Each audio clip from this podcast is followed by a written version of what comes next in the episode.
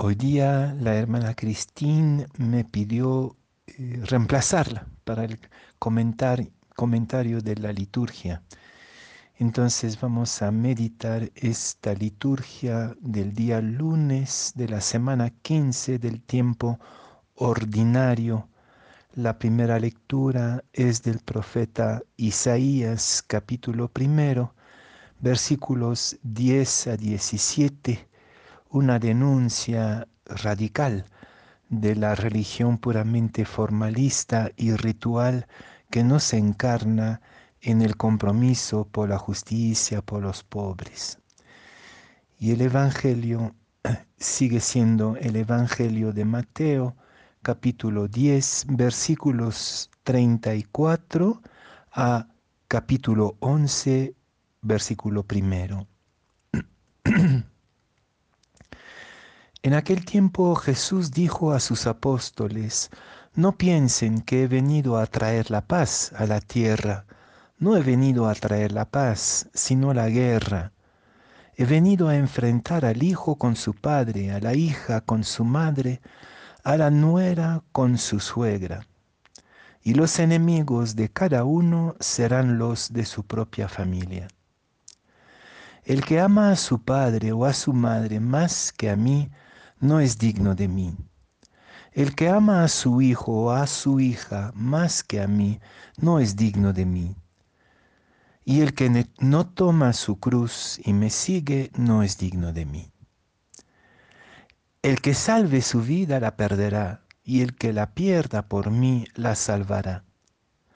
Quien los recibe a ustedes me recibe a mí, y quien me recibe a mí recibe al que me ha enviado. El que recibe a un profeta por ser profeta recibirá recompensa de profeta el que recibe a un justo por ser justo recibirá recompensa de justo. Quien diere, aunque no sea más que un vaso de agua fría, a unos de estos pequeños por ser discípulo mío, yo les aseguro que no perderá su recompensa. Cuando acabó, cuando acabó de dar instrucciones a sus doce discípulos, Jesús partió de ahí para enseñar y predicar en otras ciudades.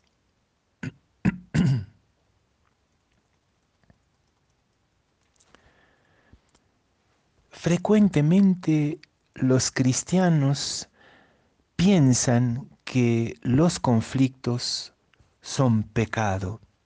Tener conflictos, provocar conflictos, eso sería contrario a la vida cristiana. Y entonces con este presupuesto eh, evitamos los conflictos, los tapamos, aunque sabemos que hay cosas que van hirviendo ahí abajo, sin embargo no enfrentamos los conflictos siempre pensando que esto está mal. El Evangelio de hoy, en consonancia con la lectura del profeta Isaías, no va por ese camino, al contrario, Jesús nos advierte que el Evangelio es de por sí conflictivo. ¿Por qué es conflictivo? Porque propone otro camino, el camino de la verdad, el camino de la confrontación por la justicia. El tomar partido por Jesús, pues es tomar partido por la verdad y por la justicia.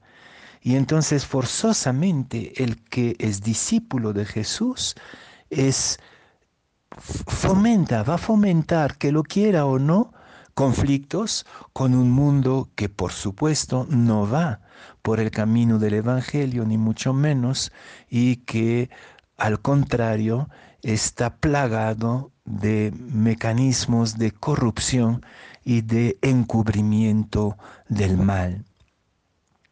Creo que en, en, esta perspectiva de un evangelio conflictivo, de un discipulado que implica confrontación con el mal del mundo, es en esta perspectiva que podemos entonces entender las expresiones durísimas de Jesús, eh, diciendo que finalmente nos vamos a enfrentar con nuestros propios familiares, que nuestros enemigos van a estar dentro de nuestra propia familia. Eh, no es que Jesús eh, rompa los vínculos de sangre o de afecto familiar, sino que pone por encima de la solidaridad de la sangre o de la solidaridad familiar el amor a la verdad y a la justicia. El que ama a su padre o a su madre más que a mí.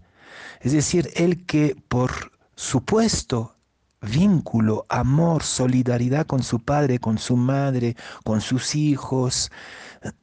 Por eso mismo tapa la verdad o defiende lo que no se puede defender, este no ama a Cristo, porque preferir a Cristo es poner por encima de todo la verdad, la justicia, la luz que brilla en medio de las tinieblas.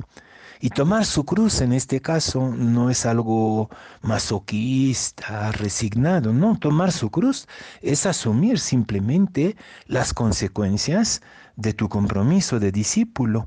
Y, esas consecuencias son necesariamente duras y conflictivas con, de confrontación. Es eso, la cruz del discípulo que sigue a Jesús cómo Jesús con sus adversarios tuvo que asumir las consecuencias de sus confrontaciones, de sus denuncias proféticas. Entonces amar a Jesús más es volverse profeta como Él o justo como Él en un mundo de ambigüedades, de, de no denuncia del mal. Creo que la primera lectura del profeta Isaías nos dice que una religión puramente formal y ritualista que no desemboca en un verdadero compromiso, muchas veces conflictivo, esta religión es detestada, rechazada por Dios. la única verdadera religión es la que se traduce en denuncia y anuncio anuncio de la justicia, denuncia de toda injusticia que trae, como dice también las bienaventuranzas, la persecución. Bienaventurados los perseguidos por la justicia. Y quisiera detenerme en un aspecto de la vida social, política, de un país como el Perú, pero creo que de muchos países de América Latina, que, son sus esos mecanismos de, protección mutua en la corrupción. Hay montones de clanes, diría yo, en el país que se sustituyen muchas veces a los partidos, a la ley, eh, a las normas, hay como un, funcionamiento paralelo de la sociedad entre compadres, compinches, gente que están vinculados por, por mm, lazos de, de lealtad corrupta. Yo te defiendo, yo te protejo porque tú me vas a proteger. Nunca se denuncia a un amigo, nunca se denuncia a un familiar porque los vínculos perversos que hay entre nosotros eh, nos, nos parecen más importantes que la verdad, que la justicia. ¿Por qué? Porque el día que a mí me toque tener que justificarme por mi propia corrupción, sé que estos vínculos de lealtad van a funcionar para defenderme por encima de la ley. Entonces, yo creo que lo que denuncia Jesús en este Evangelio no es el amor familiar, eh, paterno, materno, filial, sino que es el, mecanismo perverso del compadrazgo, del compinchismo eh, y, la defensa de los propios por encima de la verdad y de la justicia.